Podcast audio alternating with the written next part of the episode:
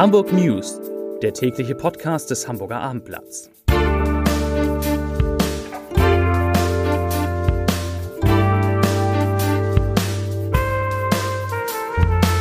Herzlich willkommen. Mein Name ist Lars Heider und wie heißt es doch so schön heute schon an morgen denken. Deshalb blicke ich heute auf den morgigen Vatertag in Hamburg in Corona-Zeiten voraus. Das wird für alle Väter ganz, ganz wichtig. Weitere Themen sind die teilweise Wiederöffnung der Elbphilharmonie, die neuesten Infektionszahlen, die sind nicht ganz so top wie gestern, aber trotzdem sehr, sehr vielversprechend. Und wir müssen einmal sprechen über die autoarme Innenstadt, von der der rot-grüne Senat träumt. Zunächst aber, wie alle es schon kennen, drei Nachrichten in aller Kürze mit meiner lieben Kollegin Kaya Weber. Hier sind sie. Nachricht Nummer 1. Klinikpersonal beklagt Missstände. In Hamburg sollen Pfleger, die in der Corona-Krise auf Missstände in Kliniken hingewiesen haben, von Vorgesetzten unter Druck gesetzt worden sein. Dies behauptet die Hamburger Krankenhausbewegung, ein Zusammenschluss aus verschiedenen Berufsgruppen, die in Hamburgs Kliniken arbeiten. Um welche Kliniken es bei den Vorwürfen genau geht, blieb bei der heutigen Videopressekonferenz offen. Überprüfen ließen sich die Vorwürfe nicht. Die Krankenhausbewegung wandte sich heute mit verschiedenen Forderungen an den Senat. Um Hygienestandards aufrechtzuerhalten, würden etwa mehr Schutzmasken benötigt. Außerdem fordert die Bewegung regelmäßige Corona-Tests und mehr Personal auf Intensivstationen. Nachricht Nummer 2. Digitale Tour über den Kiez. Morgen um 12 Uhr können Besucher verschiedene Läden rund um die Reeperbahn online erkunden, bei der Live-Kiez-Tour auf Facebook. Zu jeder vollen Stunde soll es dafür einen etwa 30-minütigen Livestream geben. Teilnehmer sind unter anderem die Olivia Jones Bar und das Schmitz Tivoli Theater. Während des Streams haben die Zuschauer die Möglichkeit, die Geschäfte durch Gutscheinkäufe zu unterstützen. Nachricht Nummer 3. Das Wetter am langen Wochenende. Morgen erwartet der Deutsche Wetterdienst einen Mix aus Sonne und Wolken im Norden. Freitag steigen die Temperaturen in Hamburg auf 23 Grad. Später am Tag sind Regenschauer und Gewitter möglich. Auch am Sonnabend und Sonntag wechseln sich Sonne und Wolken ab. Die Temperaturen liegen bei 17 bis 18 Grad. Ja, der morgige Himmelfahrtstag, der macht der Hamburger Polizei Sorgen und nicht, weil es der Himmelfahrtstag ist, sondern weil er ja von vielen Männern vor allem als Vatertag begangen wird. Und dabei, das ist die Befürchtung der Polizei, dabei könnten die Spielregeln in der Corona-Pandemie schnell außer Acht geraten. Und deshalb hat eben die Polizei für den morgigen Donnerstag verstärkte Kontrollen in der Stadt angekündigt. Und ich habe deshalb sicherheitshalber noch einmal die wichtigsten Vorschriften mitgebracht, die auch morgen am Vatertag gelten. Also, Gruppen mit bis zu zehn Personen sind erlaubt, aber Achtung, nur wenn sie aus maximal zwei Haushalten stammen, also zehn gute Freunde gehen da nicht. Wird man erwischt, dass man mit Leuten zusammen ist, die aus mehr als zwei Haushalten äh, stammen, dann wird das mit einem Bußgeld von 150 Euro geahndet und zwar, Achtung, pro Person. Das kann also schnell recht teuer werden. Zu allen anderen Personen muss eine Gruppe, die diese Regeln einhält, immer einen Abstand von 1,50 Meter halten. Grillen ist im Park und anderswo verboten, Picknicke und ähnliches auch. Private Partys sind ganz untersagt.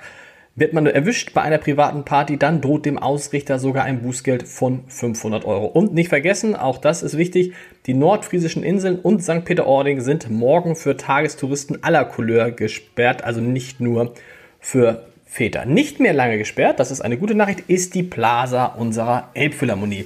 Sie wird am kommenden Montag nach gut zehn Wochen wieder für Besucher öffnen und zwar täglich von 10 bis 22 Uhr, also in einer etwas kürzeren Zeit als bisher. Wegen der Abstandsregeln wird die Zahl der Gäste, die auf die Plaza dürfen, übrigens deutlich gesenkt werden müssen. Deshalb raten die Betreiber der Elbphilharmonie dringend, Tickets gerade am Wochenende online vorzubestellen. Ist sowieso, es war, war schon früher besser. Auch Teile der Gastronomie in der Elbphilharmonie sollen ab Montag wieder geöffnet werden. Das Hotel übrigens hat heute bereits wieder geöffnet. Ganz wichtig, wer hingeht und wer Fahrstühle oder Toiletten in der Elbphilharmonie benutzen will, der braucht dafür einen Mund-Nasenschutz, soll also heißen, die Maske nicht vergessen, aber die haben wir im Moment ja sowieso alle immer irgendwie in irgendeiner Tasche dabei. Übrigens hoffen auch Hamburgs Freibäder bald wieder öffnen zu dürfen, vielleicht sogar wie die Bäder in Niedersachsen in der nächsten Woche, wer weiß. Die Temperaturen in der Stadt sollen ja in der nächsten Woche zum Teil deutlich über 20 Grad liegen. Es ist so ein bisschen so ein Vorsommer am Ende des Mais und ähm, da hoffen die Freibäder, dass sie vielleicht dann öffnen können. Allerdings würden auch hier dann strengste Hygienerichtlinien gelten. Tickets können nur online gekauft werden. Die Gesamtzahl der Besucher pro Freibad muss beschränkt werden. Umkleideräume dürften wenn überhaupt nur zum Teil geöffnet werden. Und wenn ich das richtig verstanden habe, dann muss natürlich auch in den Freibädern Abstand gehalten werden.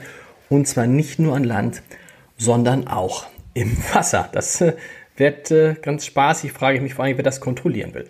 Einige Nachfragen von äh, Hörerinnen und Hörern hat es zu der gestrigen Nachricht gegeben, dass das Universitätsklinikum Eppendorf Freiwillige sucht, um einen In Impfstoff gegen Corona zu testen. Und da liefere ich gern ein paar Details nach, die ich gestern vergessen hatte. Denn gebraucht werden insgesamt 210 Probanden, die mindestens 18 Jahre alt und möglichst gesund sein sollten. Wenn Vorerkrankungen vorliegen, muss man sie bei der Bewerbung angeben.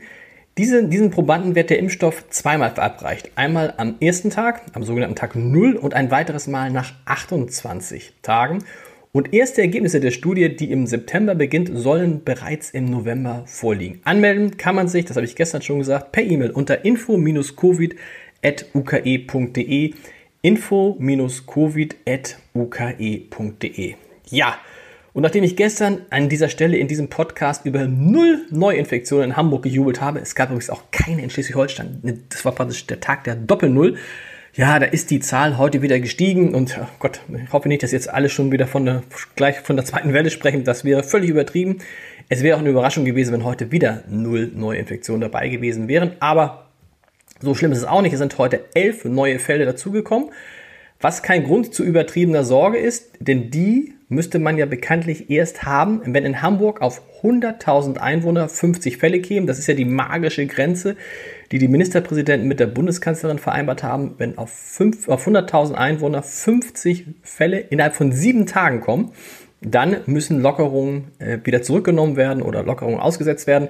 Wo liegen wir da im Moment in Hamburg? Ich habe das einmal ausgerechnet. Wir können uns entspannen. Tatsächlich sind es in Hamburg im Moment 4,3 Fälle auf 100.000 Einwohner. Und nur damit Sie, damit ihr mal eine Größenordnung habt, um auf diese 50 Fälle je 100.000 Einwohner innerhalb von sieben Tagen zu kommen, müsste Hamburg innerhalb dieser sieben Tage pro Tag 128 Neuinfektionen haben oder über sieben Tage 900 Neuinfektionen. Davon sind wir zum Glück ganz, ganz, ganz weit entfernt. Wie gesagt, heute waren es 11. Weg von Corona hin zu den Plänen des rot-grünen Senats die Hamburger Innenstadt autoärmer zu machen und den Jungfernstieg ja gleich ganz für Privatwagen zu sperren. Diese Pläne sind überraschend, wenig überraschend von der Opposition kritisiert worden. Die CDU sagt, dass der Jungfernstieg als Verbindungsachse zwischen verschiedenen Teilen der Innenstadt extrem wichtig sei, dass man den also nicht einfach so für Privatwagen äh, sperren könne. Und die CDU kritisiert auch die Herausnahme der Busse, wie das klingt. Also die Busse sollen ja nicht mehr aus der, in der Mönckebergstraße fahren. Die CDU kritisiert das. Das sei ein großer Nachteil für Senioren und Familien. Dazu kommen wir auch gleich nochmal in unserem Leserbrief des Tages.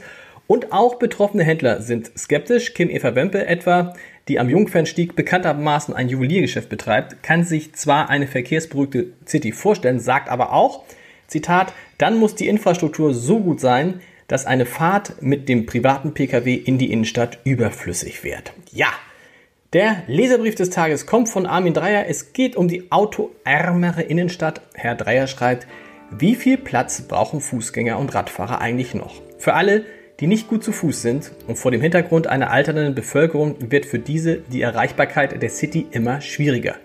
Alle Auswärtigen fahren wohl eh schon lange zu den ausgelagerten Shopping Malls, wo sie parken können oder ordern gleich im Internet. Karstadt schließt jetzt schon die Hälfte der Filialen.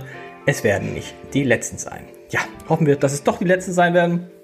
Wir hören uns morgen nicht wieder, sondern dann wieder am Freitag. Morgen ist ja Vatertag. An die Corona-Regeln denken, sonst kann es teuer werden. Bis dann, bleiben Sie, bleibt ihr gesund. Tschüss.